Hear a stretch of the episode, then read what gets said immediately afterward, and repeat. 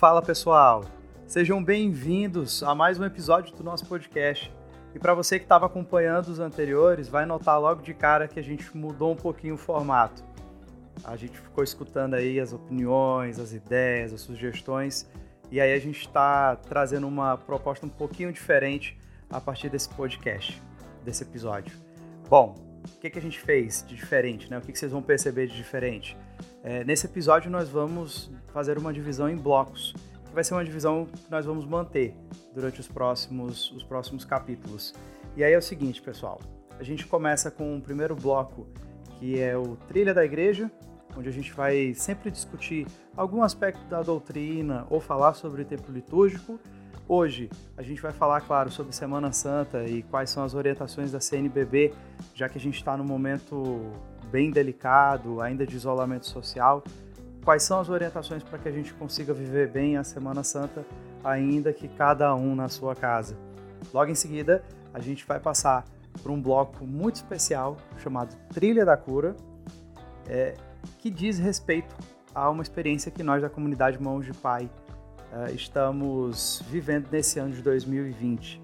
Esse é um ano em que a gente está sendo chamado a viver uma experiência mais profunda de cura interior e como essa não é uma proposta apenas para uma experiência de retiro de carnaval, para uma vivência de retiro de carnaval, é uma, um, um chamado, né? é, um, é um pedido de Deus para todo o ano da comunidade. Então, a gente também vai tratar sobre esse assunto aqui no podcast é, sempre vai ter uma sessãozinha especial para a gente falar um pouco sobre cura interior, começando por hoje. Quando chegar lá, a gente fala um pouquinho como é que vai ser esse formato e que linha a gente vai seguir. Para finalizar, claro, a gente sempre vai ter uma reflexão com a palavra e aí sim o momento da trilha da palavra, né? Então vamos dividir o nosso podcast agora nesses três momentos. A trilha da igreja, escutando o que a igreja tem para nos dizer, o que a doutrina da igreja nos diz trilha da cura, para a gente dar um espacinho, permitir que Deus toque o nosso coração e nos cure de fato, tire todas as nossas máscaras e jogue fora todos os nossos ressentimentos. E finalizando sempre com a trilha da palavra, para que a palavra de Deus esteja sempre firme no nosso coração e guiando nossos passos. Bom, é isso, pessoal. Vamos seguir adiante nesse episódio de hoje. Eu sou Tiago Borrajo e você já sabe onde está, né? Trilha da Palavra, podcast da comunidade Mãos de Pai. Vamos para a vinheta.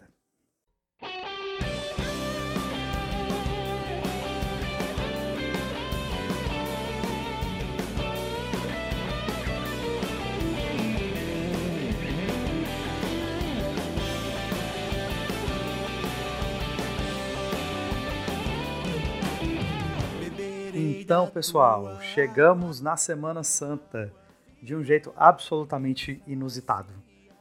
Há algumas semanas ninguém imaginaria que nós estaremos nesse tipo de discussão. Como viver a Semana Santa em tempos de isolamento social. É, mas enfim, é um obstáculo a mais que nós temos, uma dificuldade a mais, mas não percamos nossa fé, não percamos nossa esperança, até porque esse é o momento mais importante do nosso calendário litúrgico, o momento onde nós celebramos, né, onde nós contemplamos a paixão de Cristo, vivemos a paixão de Cristo e contemplamos, vivemos também a sua ressurreição. Então, para falar um pouquinho sobre isso e as orientações que a CNBB nos traz para que a gente consiga viver melhor essa Semana Santa, a gente traz aqui para o nosso podcast hoje um consagrado da comunidade Mãos de Pai, o André Café. Vai nos ajudar um pouquinho aí a entender o que, que a gente pode fazer nesses tempos de isolamento social para viver melhor a Semana Santa. Fala, Tiago. Beleza, meu irmão? Eu queria agradecer o convite de estar participando aqui do podcast né? e de falar de um assunto tão importante que é a Semana Santa e as orientações da CNBB para bem vivermos essa, essa Semana Santa. Né? A, CNBB, para quem não sabe, é um organismo permanente que reúne os bispos católicos do Brasil. Esses bispos eles exercem conjuntamente funções pastorais em favor dos fiéis no território, no caso o Brasil, né? E a CNBB passou algumas orientações para podermos bem viver essa Semana Santa. Essas orientações elas partiram de um decreto expedido no dia 25 de março de 2020 pela Congregação para o Culto Divino e a Disciplina dos Sacramentos. Essas, inicialmente esse decreto ele vai falar que a data da Páscoa ela não pode ser adiada, uh, por tantos países afetados pela doença, o Covid-19, em que prevêem restrições às reuniões e movimentos de pessoas, os bispos e padres que celebram os ritos da Semana Santa devem fazê-los sem a participação do povo e em um local adequado. E a CNBB, no esteio do decreto, ela passou algumas orientações para vivermos o domingo de Ramos, mas também para aplicarmos essas orientações para vivermos uh, na quinta, na sexta da paixão, no sábado de aleluia e no domingo da ressurreição do Senhor. Como devemos fazer? Devemos rezar pedindo a graça de bem viver a Semana Santa, ainda que recolhimento dentro de casa, colocar no portão alguns ramos, ou melhor, símbolos que marcam aquele tempo que aquele aquela celebração que nós vamos estar vivendo. E nós devemos participar das celebrações transmitidas pela televisão é, ou em redes sociais. O, a CNBB deseja que nós não vivemos nós não, nós não possamos viver a missa de qualquer jeito. Que nós devemos preparar todo o ambiente da nossa igreja doméstica. Preparar além do ambiente, o nosso coração, para que possamos bem viver a Semana Santa, suplicando na nossa oração, antes de cada celebração, para que o Senhor possa nos cumular de dons, nos cumular de sabedoria, nos cumular de espírito de inteligência, para podermos bem viver todo esse tempo. É, outras orientações que o decreto passa é, são orientações mais referentes às missas, aos ritos. Primeiramente, o Domingo de Ramos deverá ser celebrado dentro das igrejas, sem a procissão externa. A missa do Crisma, que prevê a participação de todos os sacerdotes, poderá ser transferida para uma outra data, uma data, uma data mais conveniente. É, na missa na ceia do Senhor, na quinta-feira santa, não haverá lava-pés, que na realidade, meus irmãos, já é um rito facultativo, lava-pés mesmo sendo muito importante. Não haverá procissão com o Santíssimo no final da missa na quinta-feira. A liturgia da Paixão do Senhor na sexta-feira santa terá intenções especiais para doentes e as pessoas que faleceram neste tempo, também para aqueles que sofrem e se encontram em dificuldade. O tradicional beijo na cruz na sexta-feira da Paixão só será dado pelo celebrante. Na vigília pascal, ela só será celebrada dentro de catedrais e nas igrejas paroquiais. E também é indicado que expressões de piedade popular e procissões que enriquecem tanto a Semana Santa e o Tríduo Pascal sejam transferidos para dias mais convenientes, dias melhores para serem vividos, não nessa época que nós não podemos nos reunir, nós não podemos é, nos unir, nos reunir para poder viver esse tempo de Semana Santa. E aí, meus irmãos, eu ressalto que estar em casa não é sinônimo de viver a Semana Santa de qualquer jeito. A Semana Santa é uma semana de profunda meditação no mistério da paixão e da morte de Jesus. E quando nós meditamos e vivemos profundamente esse chamado, nós podemos desembocar no grande aleluia na ressurreição do Senhor. Esse tempo de forma muito especial, principalmente por estarmos dentro de nossa casa. O Senhor quer que olhemos para dentro. Que vivamos a Semana Santa dentro de nós, dentro do nosso coração, né? Que externemos o que há dentro, mas que olhemos para dentro, que nós meditemos em silêncio, que nós possamos refletir todos os mistérios da morte e da ressurreição do Senhor. Em todo o mundo, milhões de pessoas vão acompanhar as transmissões ao vivo, vivendo o mistério da paixão de Cristo, com a esperança de que a ressurreição, que é atualizada na Páscoa, traga neste tempo nova esperança. Este tempo é de viver a esperança no Senhor. Portanto, como igreja doméstica, nós temos que transformar o nosso ambiente, a nossa casa, o nosso coração em um lugar favorável para que a oração, para que os ritos da Semana Santa eles aconteçam de forma plena. Por exemplo, inicialmente na Quinta-feira Santa, que abre o trido pascal. Pela manhã nós temos na catedral a bênção dos santos olhos, que serão usados para comunicar a força a todos os que sofrem ou estão enfermos, né? À noite temos a noite tarde, né? Temos a celebração da ceia pascal. E a ceia pascal é o coração da nossa fé, onde Jesus se manifesta em amor através do seu gesto no lava-pés. E esse primeiro gesto do lava-pés é, seria importante que nós pudéssemos traduzir ele dentro da nossa própria casa. Que nós possamos, em oração, pegarmos uma bacia e lavarmos os pés uns, uns dos outros, dos nossos familiares, né? Em, em sentido de oração, em sentido de profunda compaixão, em sentimento de perdão, que possamos nesse, nessa representação viver o que a quinta-feira da paixão ele nos chama. Um segundo gesto que é feito na quinta-feira é um gesto de perdão feito por Jesus. Jesus perdoa, oferece perdão a todos os seus discípulos, inclusive a Judas. Como é belo, meus irmãos, o perdão de Jesus, que é todo cheio de misericórdia. Não se pode viver essa Semana Santa sem perdoar. Não se pode. De dar perdão e de receber perdão. O terceiro sinal que é feito na, na quinta-feira é a Eucaristia. É quando Jesus ele se lança para nós, ele se doa inteiramente, ele se dá no seu corpo e no seu sangue prometido. Né?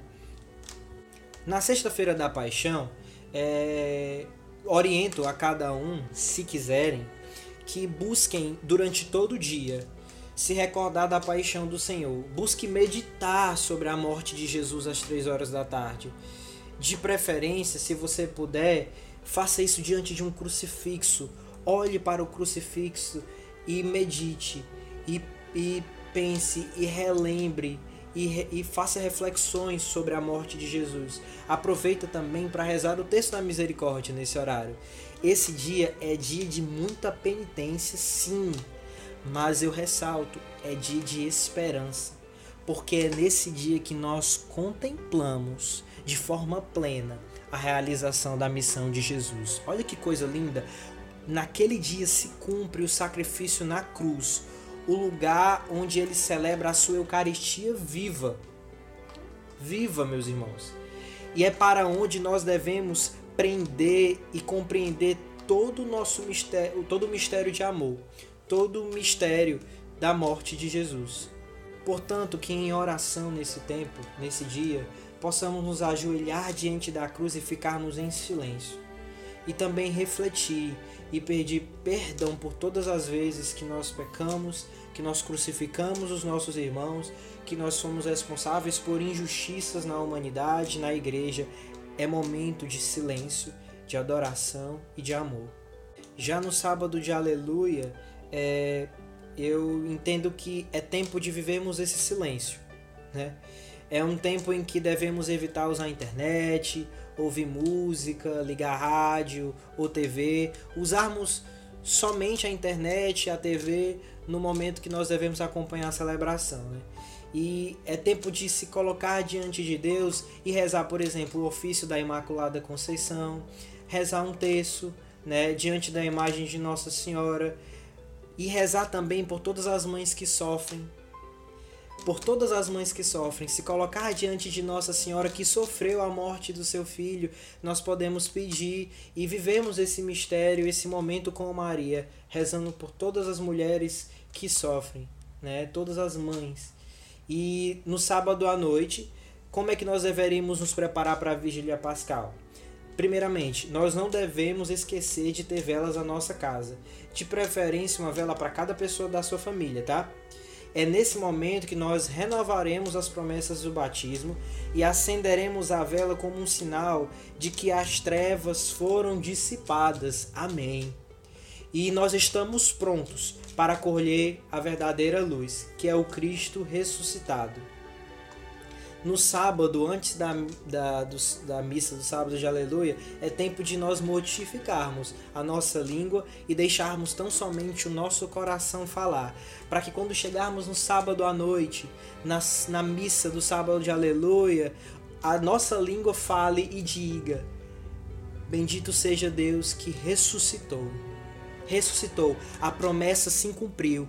E meus irmãos, eu garanto que a promessa se cumprirá para nós também nesse tempo de Covid, de doença, de quarentena, o Senhor trará a boa nova, a alegria e a vida. Por isso, não percamos a fé, não percamos a esperança. Finalmente, no domingo de Páscoa, a gente poderia buscar adornar a nossa casa com toalhas brancas, é, objetos que representem a pureza do novo, da ressurreição e que nós possamos meditar sobre a ressurreição do Senhor. É, sugiro uma passagem, o Evangelho, São João, capítulo 20, na íntegra. E não se esqueça, é um dia de muita alegria e de muito louvor. Portanto, dê o seu melhor para Deus, nas suas vestes, na sua casa, com a sua família, não deixe que esse tempo de coronavírus, que esse tempo de recolhimento dentro da sua casa, transforme o seu coração num coração recolhido, num coração preso. Na verdade, o Senhor quer um coração liberto, o seu e o meu. Portanto, peçamos ao Senhor a graça de bem vivermos essa Semana Santa, de vivermos com profundidade e pedimos, Senhor, liberta o nosso coração para que possamos nos entregar amplamente a Ti. Amém.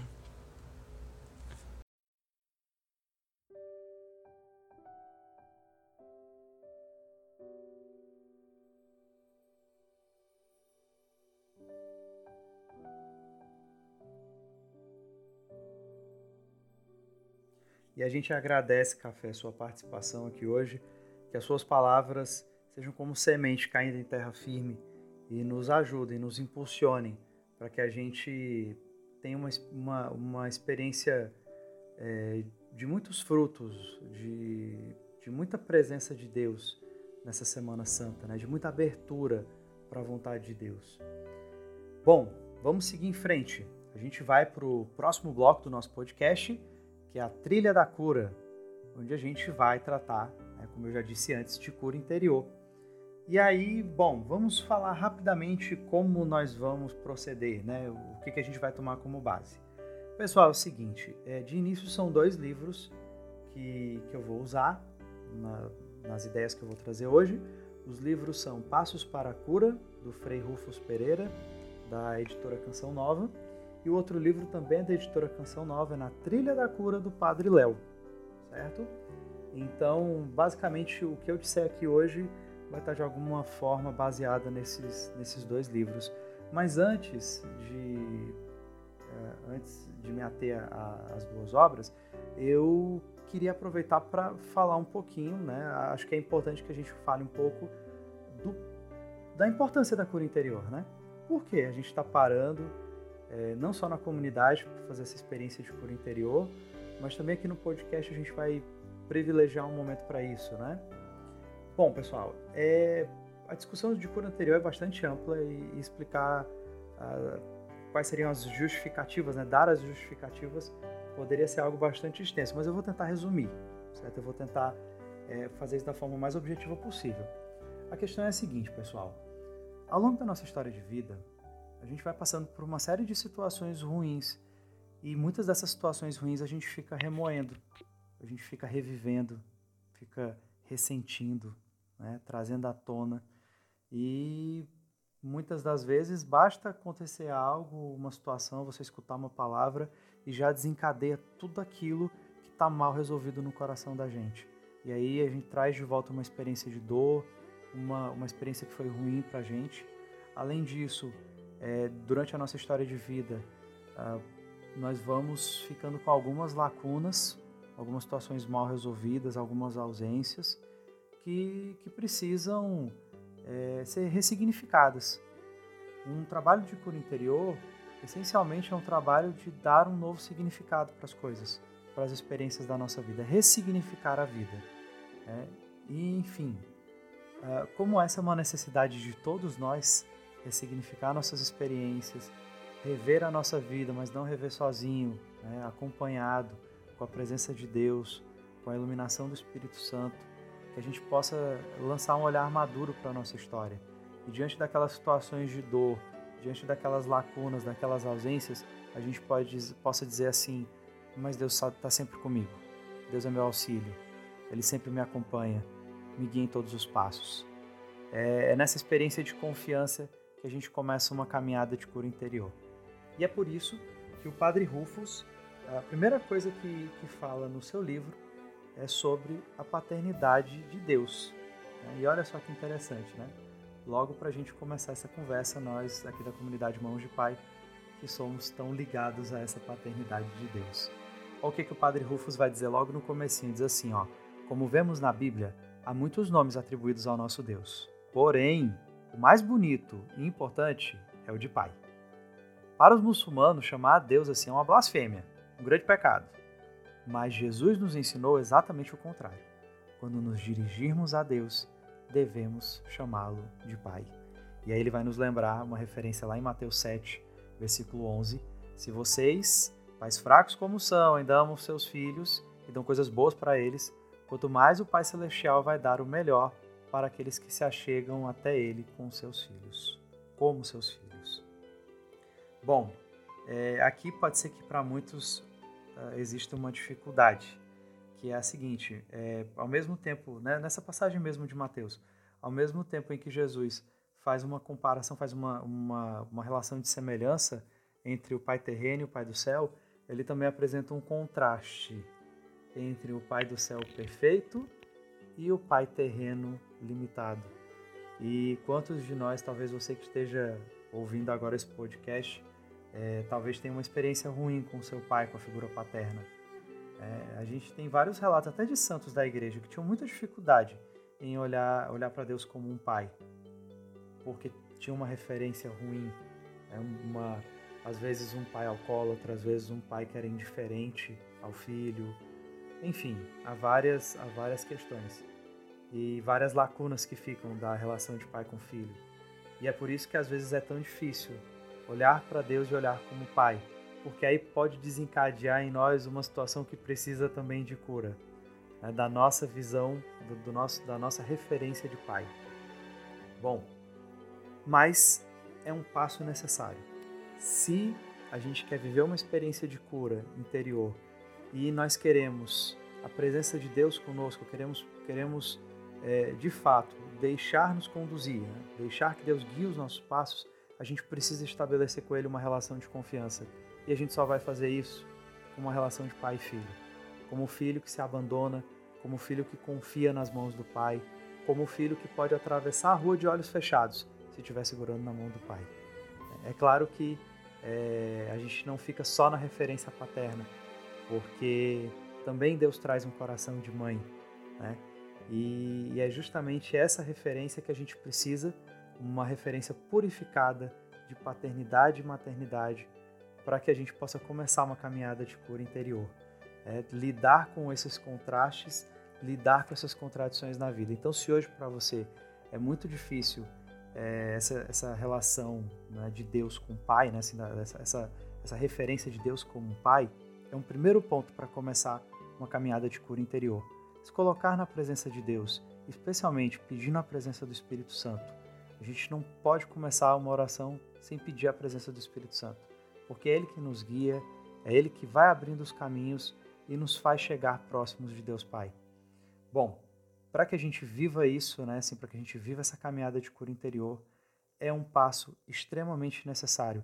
Então, se hoje é difícil para você olhar para Deus como um pai, é o momento de nós colocarmos isso diante de Deus pedindo que o, Espírito Santo venha nos auxiliar e venha, venha ressignificar a figura do Pai. Porque aí sim a gente pode se lançar, a gente pode se abandonar nas mãos de Deus. Então, esse é um primeiro ponto. Se hoje para você é difícil olhar para Deus como um pai, se você tem uma referência negativa, uma, uma experiência difícil, nesse momento se coloque diante de Deus. Peça que o Espírito Santo venha sobre você e te ajude a ressignificar essa experiência, para começar a ressignificar toda a tua história. Bom, seguindo aqui para o Padre Léo, tá? o Padre Léo vem nos dizer algo também muito importante, olha. Ele vem nos lembrar é, de uma constituição dogmática, Dei Verbum, o Verbo de Deus. Padre Léo nos diz que essa constituição foi escrita no Concílio Vaticano II e diz o seguinte: Deus nos fala como amigos através dos fatos, acontecimentos e palavras. Ele se interessa por nós. A palavra ilumina o acontecimento. Este testemunha, testifica, dá peso à palavra e torna a verdade. Ainda nesse dogma está escrito que o Senhor age desse modo para nos convidar a participar de sua intimidade. E quando a gente tem um coração curado, a gente consegue mergulhar de fato nessa intimidade. A gente consegue perceber mais ainda a presença de Deus no nosso dia a dia. Um Deus que se manifesta através de fatos, através de acontecimentos e palavras e vem nos falar como um amigo. E mais do que isso, e aí eu vou retomar o que o Padre Rufus fala, vem falar conosco como um pai fala com seu filho, com todo o amor, com todo o cuidado que um pai, mas um bom pai, tem para o seu filho. E veja bem, isso que eu estou falando não é achismo. Quando a gente está dizendo aqui que Deus nos fala através do, do nosso cotidiano, dos acontecimentos, dos fatos, nós estamos tratando de um dogma da igreja, algo que, para todos os cristãos católicos do mundo, é uma verdade de fé. O Padre Léo também vai dizer uma coisa bem interessante, vai, vai dizer algumas coisas bem interessantes no, logo no começo do seu livro. É, ele vai citar uma passagem, 1 Coríntios 3, versículo 9, que diz: Pois nós somos cooperadores de Deus, e vós, lavoura de Deus, construção de Deus. E o Padre Léo vem nos lembrar que nós somos chamados, como diz São Paulo, a sermos colaboradores. Labora do latim é trabalhar. Colaborar é trabalhar junto. E trabalhar junto com Deus. Deus que nos cria, nos recria, nos liberta e nos cura. Dá um novo significado para a nossa vida. E o Padre Léo nos diz que a cura interior é um trabalho de cooperação. Exige 100% da resposta diária do homem e da mulher para que colham 100% da graça de Deus. Ela não é uma oração mágica, mas é uma oração de cooperação com aquele que tudo pode e que, em sua infinita grandeza, quis contar conosco. Nós somos chamados a ser colaboradores de Deus. E São Paulo também vem nos dizer, é, também vem, vem, vem nos colocar como lavoura de Deus e aí eu finalizo esse bloco citando esse ponto que eu também achei muito interessante do texto do Padre Léo. Ele vai dizer o seguinte, olha, é que todas as graças, todos os milagres, de modo especial a cura interior, nós recebemos em forma de semente. Se a semente não cair em terra boa, apodrece e não dá fruto. Por isso ela precisa morrer, perder a casca e se destruir. E veja bem, cura interior não é mágica, é processo. É um processo de colaboração. Um processo em que nós, nós atuamos junto de Deus. Nós colaboramos com o projeto de Deus para a nossa vida e permitimos que Ele, que ele faça a sua vontade em nós. O Padre Léo também nos diz que ao celebrar a Eucaristia, Jesus pegou o pão e o vinho. E para que exista o pão, são necessárias muitas espigas de trigo moído, triturado. É preciso que ele perca a casca, a casca que fica grudada, que seja socado no pilão e tirando a casca, resta o néctar. Aquilo que está lá dentro, o néctar, o coração da espiga, começa a dar a liga. A liga do trigo, né? É por este motivo que é impossível formar comunidade com pessoas mascaradas com falsas aparências. Jesus não conseguiu formar comunidade com os fariseus, porque eram hipócritas, protegiam muito o que estava por fora, mas não tinham nada por dentro. Uma experiência de cura interior também é uma experiência de uma vida profunda de significado, para que a gente não seja só casca. E é isso que o Padre Léo nos diz também, que é preciso perder a casca. Quem precisa de muita coisa por fora é vazio por dentro. E assim nós não queremos ser. Então fica aí esse convite para vocês a, a, esse, a essa experiência de cura interior. Primeiramente, conseguindo olhar para Deus como Pai e, na sequência, recebendo essa semente da cura interior, essa semente que precisa encontrar uma terra fértil no nosso coração.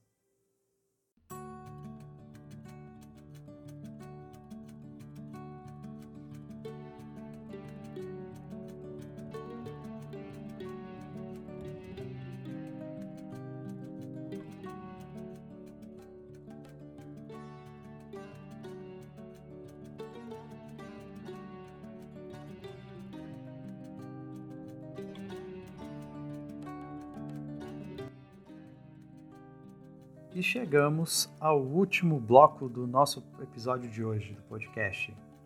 Bom, chegamos na trilha da palavra e excepcionalmente hoje a gente vai fazer, na verdade, um, um comentário, destacar alguns pontos da homilia do Papa Francisco da missa do Domingo de Ramos é, sobre a paixão do Senhor, mas claro, fazendo referência às outras leituras do dia. E é muito interessante, ele começa destacando a figura de Jesus como um servo de início, da, logo no início da homilia, ele cita a passagem da, da, carta de São Paulo aos Filipenses, capítulo 2, versículo 7, onde São Paulo diz que Jesus esvaziou-se a si mesmo, tomando a condição de servo. O servo que lava os pés dos discípulos na quinta-feira, que é o servo sofredor e vitorioso na sexta-feira santa e nos salva através do serviço. Papa Francisco nos diz que geralmente a gente pensa que nós é que, que servimos a Deus, né? Somos nós que servimos a Deus. Mas não. Ele que nos serviu gratuitamente porque nos amou primeiro. É difícil amar sem ser amado e é ainda mais difícil servir se não nos deixamos servir por Deus. E o primeiro, primeiro conselho, a primeira orientação que o Papa Francisco nos dá é isso, é esta, de nós nos deixarmos servir por Deus. O Senhor serviu-nos até o ponto de experimentar situações mais dolorosas para quem ama, a traição e o abandono. E é muito interessante o que o Papa Francisco nos diz. É, quando ele fala da traição, o Papa Francisco lembra a traição que sofreu, que Jesus sofreu do discípulo que o vendeu, do discípulo que o renegou, da multidão que, o, que clamou por ele, né, que, o, que o exaltou no domingo de Ramos e no domingo, no, na, na sexta-feira seguinte disse: soltem-nos Barrabás, que seja crucificado. É, o Papa Francisco também destaca que Jesus foi traído pela instituição religiosa, por, por, conta de uma condenação injusta, pela instituição política que lavou as mãos na figura, né, na pessoa de Pôncio Pilatos, e, e vem nos chamar para uma reflexão, para que nós pensemos nas traições, pequenas ou grandes, que nós sofremos ao longo da vida, e que é terrível quando a gente descobre que a confiança que a gente depositou em alguém foi burlada. No fundo do coração nasce uma tal decepção que a vida parece deixar de ter sentido. É assim, porque nascemos para ser amados e para amar, que o mais doloroso é ser traído por quem nos prometeu ser leal e solidário. Você imagina o sofrimento de Jesus ao, ao perceber quantos, ao, ao notar quantos o haviam traído, quantos o haviam abandonado. E esse é o próximo tópico da, da homilia do Papa Francisco. E ele segue dizendo que, destacando uma frase que Jesus diz na cruz: Meu Deus, meu Deus, por que me abandonaste? E faz aqui um, um, um destaque muito importante. Ele diz assim, ó, que é uma frase impressionante. Jesus foi abandonado pelos seus que fugiram, restava-lhe agora apenas o Pai. Só que Jesus estava se sentindo tão abandonado, estava se sentindo tão sozinho que pela primeira vez chamou pelo nome genérico de Deus. Não chamou Deus de Pai, porque naquele momento ele estava numa situação de abandono, numa situação tão extrema de solidão, que ele não sentia mais nem a presença de Deus próximo dele, ainda que ele tivesse a certeza que Deus o acompanhava. Por isso ele não desceu da cruz. Por isso ele levou seu sacrifício até o final. E aí o Papa Francisco continua dizendo o seguinte: é, clama com voz forte, Jesus abandonado, né, que clama, diz: Meu Deus, meu Deus, por que me abandonaste? E Jesus clama com voz forte o porquê mais dilacerante: Por que me abandonaste também tu? Na realidade, trata-se das palavras de um salmo, um salmo que também foi rezado, meditado nessa mesma liturgia, que nos dizem como Jesus levou a oração, inclusive, à extrema desolação. Mas a verdade é que ele a experimentou experimentou o maior abandono, que os evangelhos atestam, reproduzindo as suas palavras originais, Eli, Eli, lema sabachthani. Jesus experimentou o mesmo abandono, a mesma angústia que todos nós sentimos quando nós nos sentimos, nós somos rejeitados, quando nós somos abandonados, quando nós estamos sozinhos, desolados. Jesus mergulhou no mais fundo da experiência humana, da experiência de dor, das frustrações do ser humano. E o Papa, o Papa continua, né? prossegue na sua homilia. Por que tudo isso? Mais uma vez, por nós, para nos servir. Porque quando a gente se sente encurralado, quando a gente se encontra num beco sem saída, sem luz, nem via de saída, quando parece que nem Deus responde, a gente tem que se lembrar de que não está sozinho. Que Jesus também experimentou esse abandono total, que era uma situação estranha para ele, que vivia em comunhão com o Pai, para que em tudo ele fosse solidário conosco. Fez isso por mim, fez isso por você, para dizer para todos nós: não temas não estás sozinho. Experimentei toda a tua desolação para estar sempre ao teu lado. Jesus chegou até o extremo para servir, para servir a cada um de nós. E o Papa Francisco é, ainda diz assim, no finalzinho, ele faz um convite, né, um, faz uma proposta, né, pede que nós não tenhamos medo de gastar por Deus e pelos outros a nossa vida.